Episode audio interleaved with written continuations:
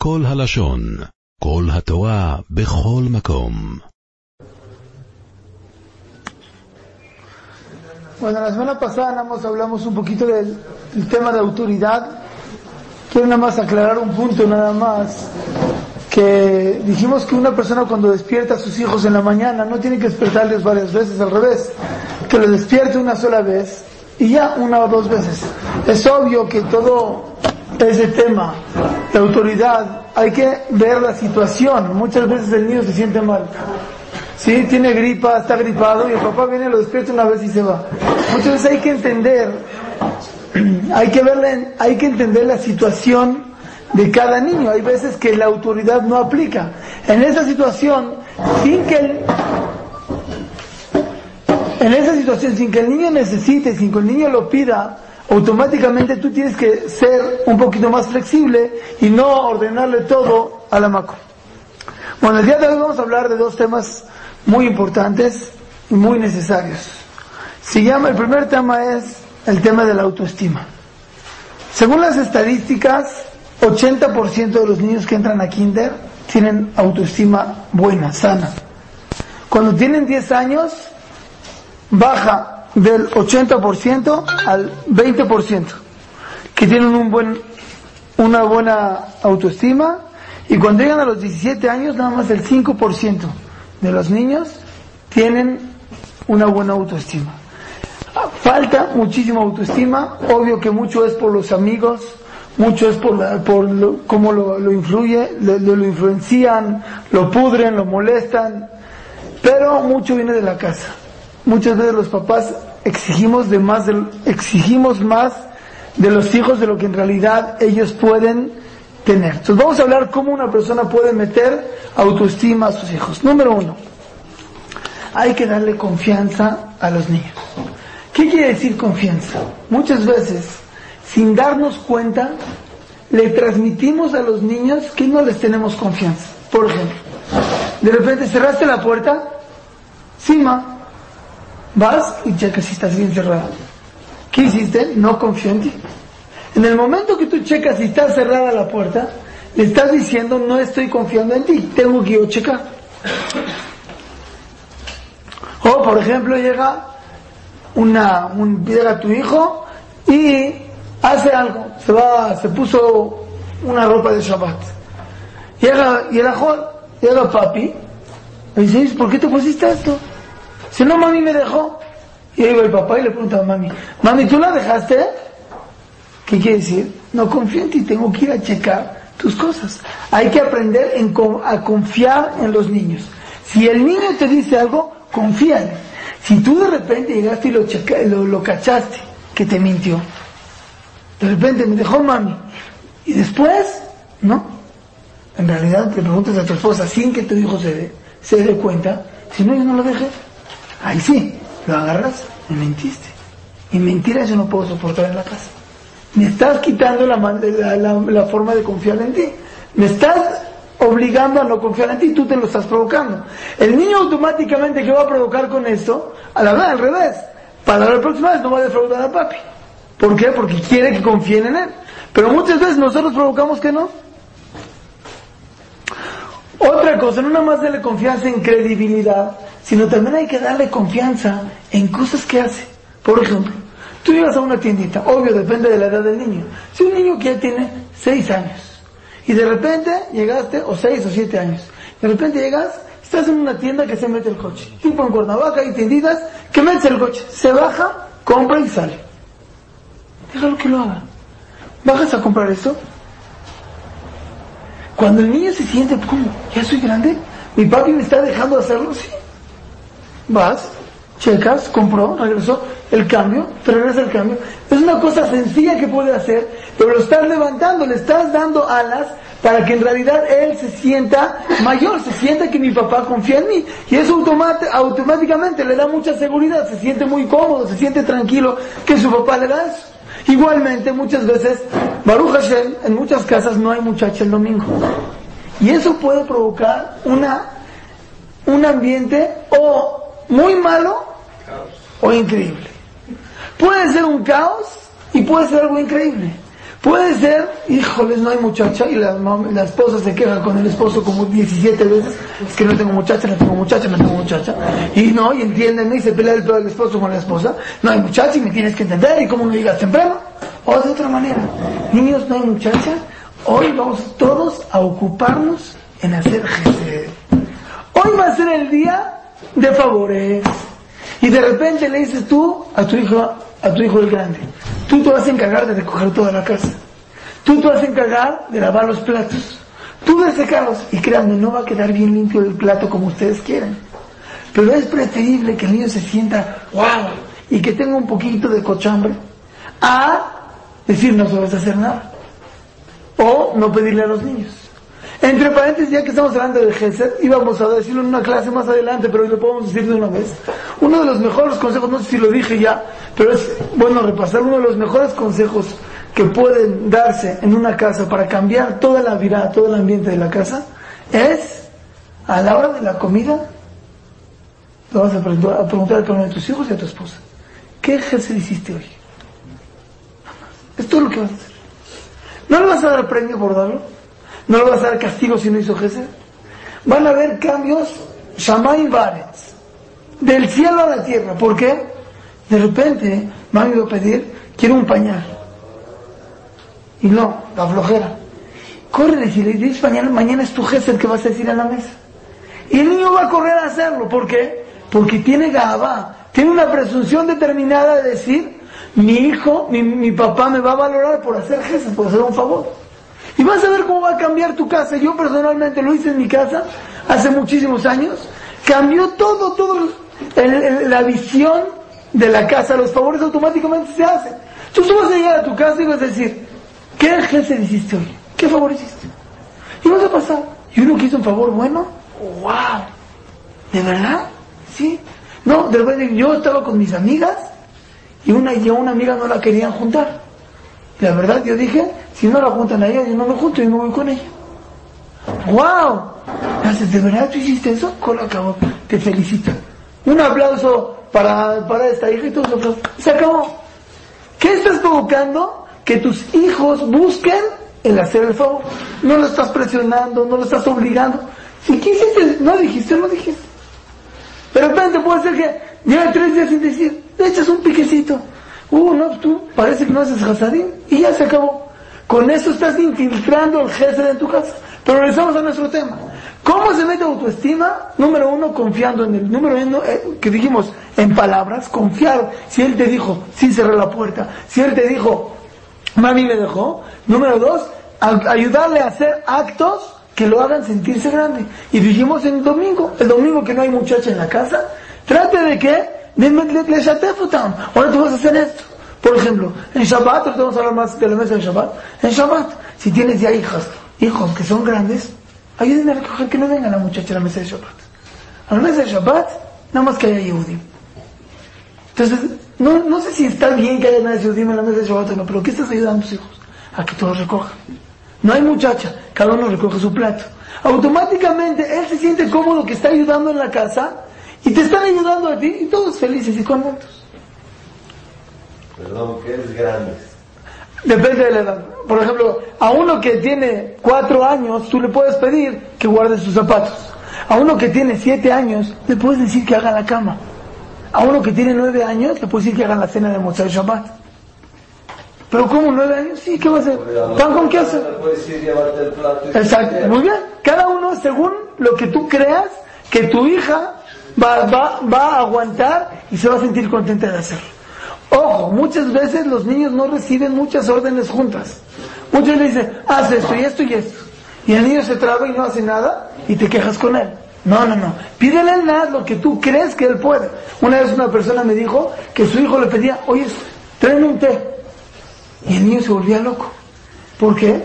Estaba, tenía un problema que no, no captaba bien hasta que el papá entendió. No le tengo que decir tráeme un té.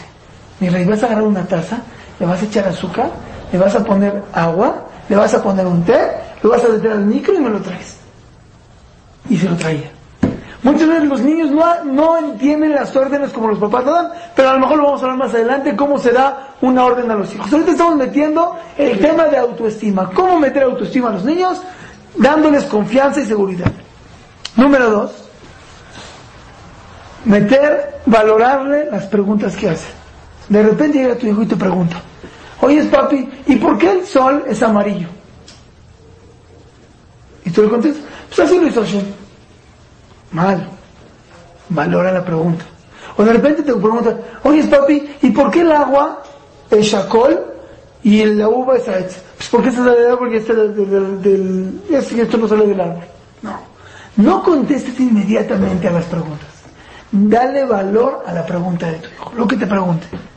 Ah, espérame, tú te refieres a esto. Muy buena pregunta. Y luego le dices, creo que es por esto y por esto. Una vez invité a mi Rosh Yeshiva Rabiuni a mi casa. Y de repente llegó mi hijo, tenía a lo mejor seis años, seis, siete años. Dijo, ¿por qué cuando decimos en la mirada, Barujata, decimos agachados? Y en Hashem nos levantamos. ¿Cómo se dice cuando uno se, se en la mirada? Barujata y Hashem se para. Dice, ¿por qué? Si es más importante la, palabra, la palabra Hashem, tenemos que decir la agachada. ¿Qué hizo? ¿Qué hizo Rabioni? Se quedó pensando un minuto. Dijo, muy buena pregunta. Es tan profunda la respuesta que no la vas a entender ahorita. Apúntala en un papel y el día de tu bar mitzvah la pregunta, me la preguntas otra vez. Ahí sí me la vas a entender. ¿Qué hizo con eso? Les dio a entender, hiciste una pregunta muy buena, hay una respuesta, me interesa contestarte y no me vas a entender. Entonces, automáticamente el niño sabe que lo están valorando y eso se levanta su autoestima. No hace que no se valore. Depende. Ahí el niño entiende que hay cosas que él mismo no entiende. Es una pregunta muy profunda y te la voy a contestar cuando llegues a la, a la edad. Eso al revés. Puede ser, cualquier niño entiende. Aún un grande. Hay, de repente hay, temas muy difíciles, ¿sí? después de Torah. Hay gente que viene a preguntar y digo, no, si te, te contesto no me vas a entender. Si estudias esto y esto y esto, te lo voy a poder explicar. Creo que es algo lógico. Entonces, valorar las, las preguntas y no contestar de inmediato. Número tres. Entonces, primero dijimos darle confianza. Número dos, valorar sus preguntas. Número tres, responder, eh, eh, romperle todos sus miedos. Hay muchos niños que son miedosos. Tienen miedo de subirse al elevador, tienen miedo de ir a casa de un amigo, tienen miedo de jugar, muchos tipos de miedos que hay. Hay que saber romperles esos miedos. ¿Cómo se los rompen muchos papás equivocadamente? Ah, ya no sea sangrón. No tiene nada. Entonces, que él, no quiere subirse al elevador. Enseñó. ¿Qué hace? ¿Qué hace un papá para quitarle los miedos? O de repente lo va a meter a nadar. No, me da miedo nada, me da miedo. Ya no seas sangrón, métete. Me da miedo. Si me da miedo, respétame. Muy bien. Número uno, respetarlo. ¿Te entiendo? A mí también cuando era chico me daban miedo muchas cosas. Yo conozco muchos miedos que sí. Número uno, lo viste en normalidad. Eres normal. No estás loco por tener miedo. Número dos, ¿sabes cómo le puedes romper sus miedos? Algo que él no tiene miedo, tú dile, ¿cómo no te da miedo? Por ejemplo, le quieres enseñar a nadar. Y ella, o él, tu hijo, se mete al chapoteador. Y al chapoteador no le da miedo. Se echa y se agacha. Entonces tú dile, ¿cómo? ¿Te estás echando? ¿No te da miedo? ¿Qué hace en ese, en ese momento el niño? Yo soy valiente. Y automáticamente el niño me quiere impresionar a mí. Mira, me voy a echar también a, a, la, a la más bajita. No, no, no, me da miedo. Paz, y se echa. En ese momento, otra vez, está subiendo y es mucho más fácil que aprenda. De repente le da miedo el elevador. No le quieres enseñar el elevador. Dile, pero por las escaleras no te da miedo bajarte. No. ¿De verdad? ¿Cuál acabó? Te felicito. Mira qué bonito. Qué bueno que no tiene miedo. Automáticamente él tiene un compromiso para conmigo de que uno es miedoso y va a poder salir adelante. Pero decirle eres un sangrón y no, lo único que estás haciendo es, mi papá no me entiende. O yo soy un tonto. O yo soy un miedoso. Número cuatro. Nunca adjetivos calificativos. Nunca. Nunca califiques es que eres un tonto. Es que no sabes nada. Es que, no, no, no, no. Eres el tontín. Ahí nos dicen de apodo, tontín. ¿Por qué siempre te pegas? Automáticamente el niño cuando le das adjetivos calificativos, él lo va asociando, asociando a sí mismo y se hace tontito. Muchas veces, ay, no, es que tú eres el, el, el travieso, el travieso de la casa. Entonces, como dices, eres el travieso de la casa, se le mete que él es el travieso de la casa y se muere. Entonces, no adjetivos calificativos. Bueno, sí. ¿Perdón? Bueno, sí, vamos a leer una clase especial. Hoy mismo lo iba a dar hoy, no alcanza a leer todo. un reportaje de que también elogios buenos hay que saber cómo darlos, porque muchas veces cuando el niño empiezan a elogiar para bien, deja de hacer las cosas. ¿Por qué? Vamos a explicarlo la próxima semana. Muy bien. Otro punto. Elogios. Hay que alabar las cosas buenas que hace. Como digo, la próxima semana vamos a expli- explicar exactamente cuál- cómo se elogia. Los maasim, el acto que hizo. Este acto está bien hecho. No le digas adjetivo calificativo, sino, mira, hiciste muy bien. Me gustó que hiciste este favor. Eso ayuda, pero ¿qué pasa? Muchas veces los papás damos elogios con piedras, por ejemplo. Llega tu hijo feliz, papi me saqué 10. ¿Qué le dice el papá? ¿Ya ves que si puedes? ¿Qué le estás diciendo? La regaste la vez pasada. Tengo aquí una carta. Vean qué diferencias tan bonitas. Un niño recibe 10 en un examen y el papá le dijo, ¿por qué no entras a exámenes? La niña le dijo a su mamá, la, niña le dijo a su mamá que terminó de lavar los trastes y la mamá le contestó, ¿barriste la cocina? El, mucha- el muchacho le dijo a su papá que ya terminó de cortar el pasto y guardó la máquina en su lugar. Y el papá le pregunta, ¿y eso te tomó todo el día? Esa es una manera de pensar. Otra manera, en cambio, los niños en casa de la vecina estaban felices porque pasaban siempre cosas buenas. Porque, número uno, papi, recibí 10 en un examen. Qué bien, dijo el papá, qué bueno que eres mi hijo. Mamá, terminé de lavar los trastes. La mamá le contesta, te quiero mucho. Terminé de cortar el pasto y la máquina está en su lugar, le dijo el papá, me hiciste el día. Cuando elogies, no le eches una piedra, al revés. Nada más, y si hizo algo bueno, eres una reina. Te quiero mucho. Qué bonito. Me encanta. Me encanta como eres. Punto. ¿No? ¿Ya ves que si puedes? ¿O viste? ¿Viste cómo si puedes tratar bien a mami? ¿Viste cuando, cuando tú quieres puedes? Muchas de esas cosas no son elogios. Estás llegando a destrozar a tu hijo. Porque él venía emocionado que le vas a aplaudir, le diste una cachetada con un guante blanco. Pero demostrarle que puede, no es decir, sí puede. Claro, pero no, Anita. Después de tres días que ya te trajo sus días y el otro, lo, lo- lo alabaste, le dijiste muy bien, después, ah, cuando se le hace difícil una tarea, dile, ahí está mi rey, tú te sacaste 10 la vez pasada, aquí sí que tú puedes, échale ganas. No en el momento que te trajo la calificación, le eches la piedra de que la vez pasada no pudo.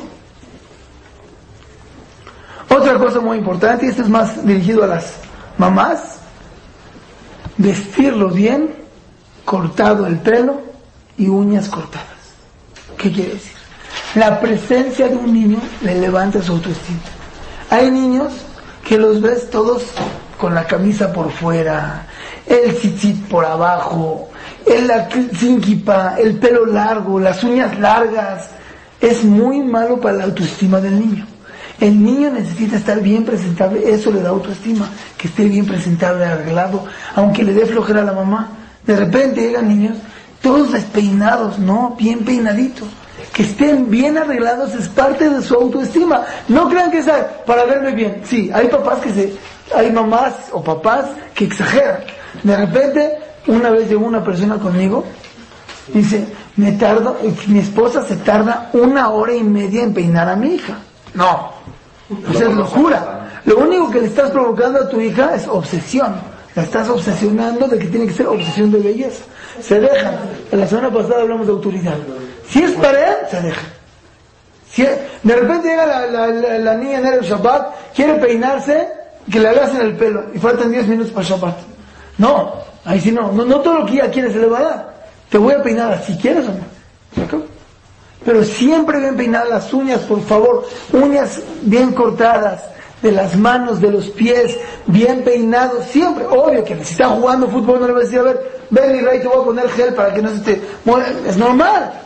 Pero que estén bien arreglados, que estén con la camisa metida, con, bien combinados. Luego de repente llegan unos niños, Shalmai Israel les ponen tenis con calcetines negros, short azul y camisa de, de, de color naranja. No, que estén bien por, el mismo brillo del mismo niño. Las, el- lo sano para el niño es que estén bien arreglados. No exagerar, porque el que exagera, y una vez me, me, me tocó de Shalom Bait un caso, una mamá que es no exagerada, lo que sigue de exagerado en limpieza y perfeccionismo total. Me dijeron, dicen un chiste de esa señora, que cuando doble las camas, les pasa la plancha para que esté bien, bien, la, bien hecha la sábana. Entonces, ¿cómo tenía que ser eso su hija? ¡Wow! Llegó conmigo a quejarse el esposo. Dice, Gaby, tiene tres días una toalla sucia encima del sillón de la sala. Y no la recoge. ¿Qué pasó? La niña, la, la, la, la- hija, en vez de adoptar lo que su mamá hizo, la pateó. Dijo, qué feo es ser ordenado. Qué horrible. Si la mamá todo el tiempo va a estar, estás despeinado, estás sucio, estás cochino, nunca estás bien arreglado. Va. No, no, no, eso es muy malo. ¿Por qué? Porque lo- lo- le haces obsesión. Otra cosa importante, nunca compararlo.